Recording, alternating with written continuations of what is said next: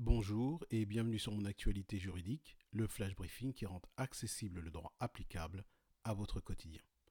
Le terme juridique de la semaine, c'est secret de la correspondance.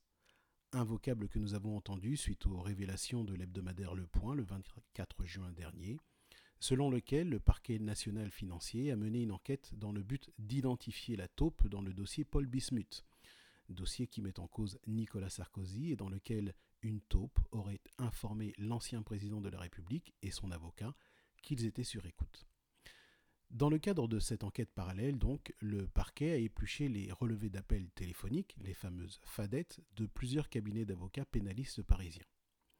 Le 30 juin dernier, nous apprenions que l'un des avocats visés par cette surveillance secrète, M.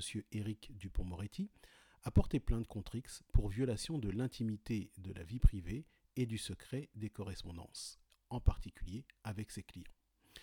Alors, le secret de la correspondance, c'est quoi? Eh bien, pour le savoir, interrogeons la skill, mon assistant juridique. Je l'utiliserai donc la version mobile. Ouvre mon assistant juridique. Content de vous revoir, Didier. Posez-moi votre question. Pour plus d'informations, dites aide. Que signifie secret de la correspondance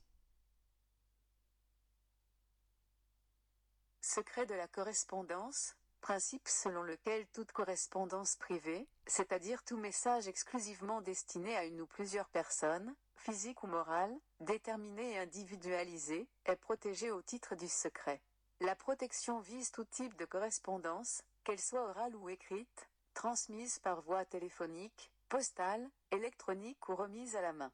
La violation du secret des correspondances est sanctionnée par les articles 226-15 et 432-9 du Code pénal, ainsi que la loi du 10 juillet 1991, relative au secret des correspondances émises par la voie de communication électronique. Demandez-moi autre chose ou dites, quittez. Quitter. Ainsi, le secret de la correspondance vise à protéger l'échange privé entre plusieurs individus. Dans le cadre d'un échange privé entre un avocat et son client, le secret de la correspondance participe à la confiance du client en son avocat. Le secret de la correspondance va donc de pair avec le secret professionnel de l'avocat, secret en vertu duquel l'avocat est le confident de son client. L'article 432-9 du Code pénal qui réprime l'atteinte au secret de la correspondance par une personne dépositaire de l'autorité publique, n'interdit pas une ingérence. Cependant, celle-ci doit demeurer suffisamment encadrée.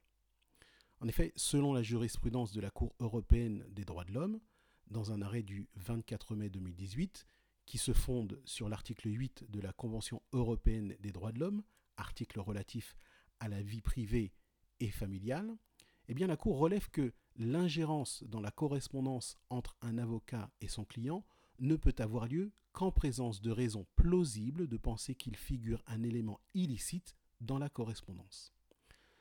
Dans le cas d'espèce, ce que relève Éric Dupont-Moretti, c'est que le parquet national financier a acquis la certitude que la présumée taupe aurait informé l'avocat de Nicolas Sarkozy des écoutes le 25 février 2014 entre 10h41 et 15h30. Or, Éric Dupont-Moretti a lui passé un appel à son confrère à 9h du matin. Il en déduit donc qu'il ne pouvait être considéré comme la taupe. Pour autant, il note que ces relevés d'appels téléphoniques ont été fouillés pendant environ 14 jours, du 11 février au 25 février. En somme, il relève l'absence d'une quelconque raison plausible de penser que figurait dans ces appels téléphoniques un élément illicite qui aurait pu justifier la surveillance du parquet national financier et donc la violation du secret des correspondances. C'est donc une affaire à suivre. C'est la fin de ce flash briefing. Nous nous retrouvons lundi prochain. D'ici là, n'hésitez pas à activer la skill Mon assistant juridique sur votre enceinte connectée Alexa ou votre application mobile Alexa. Vous pourrez ainsi obtenir des définitions et de l'information juridique et même les coordonnées d'un bon avocat si vous en recherchez un.